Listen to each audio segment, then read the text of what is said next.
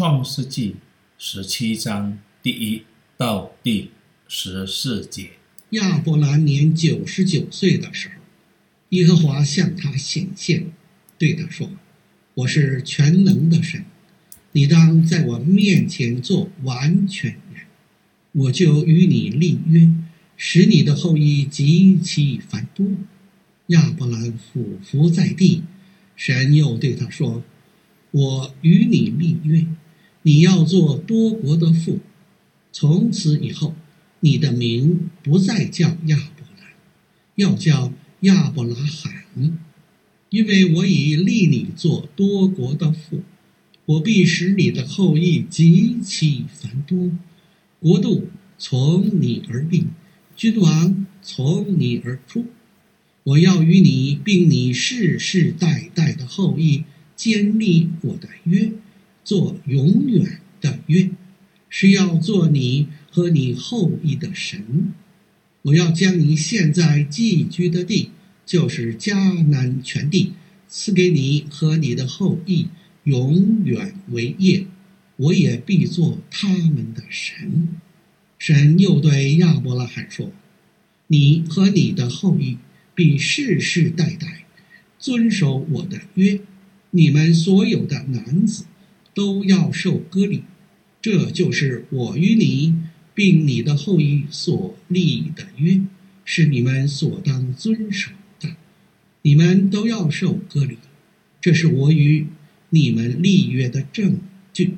你们世世代代的男子，无论是家里生的，是在你后裔之外用银子从外人买的，生下来第八日，都要受割礼。你家里生的，和你用银子买的，都必须受割礼。这样，我的约就立在你们肉体上，做永远的约。但不受割礼的男子，必从民中剪除，因他背了我的约。朋友，神再次告诉亚伯兰，他应许和赐福。赐福并赐予亚伯兰居住的土地。这次神似乎写了一个盟约，上面写着名字从亚伯兰改成亚伯拉罕的名字。亚伯兰描述了旧生活，亚伯拉罕描述了新的生活。神不仅将为他的家人和周围的人带来祝福。而且还将为多国带来祝福。亚伯兰名字的意思是有价值之父，而亚伯拉罕的意思是多国之父。这是第一个盟约的标志。第二个是割礼。我将割礼描述为神与亚伯拉罕之间立约的印记。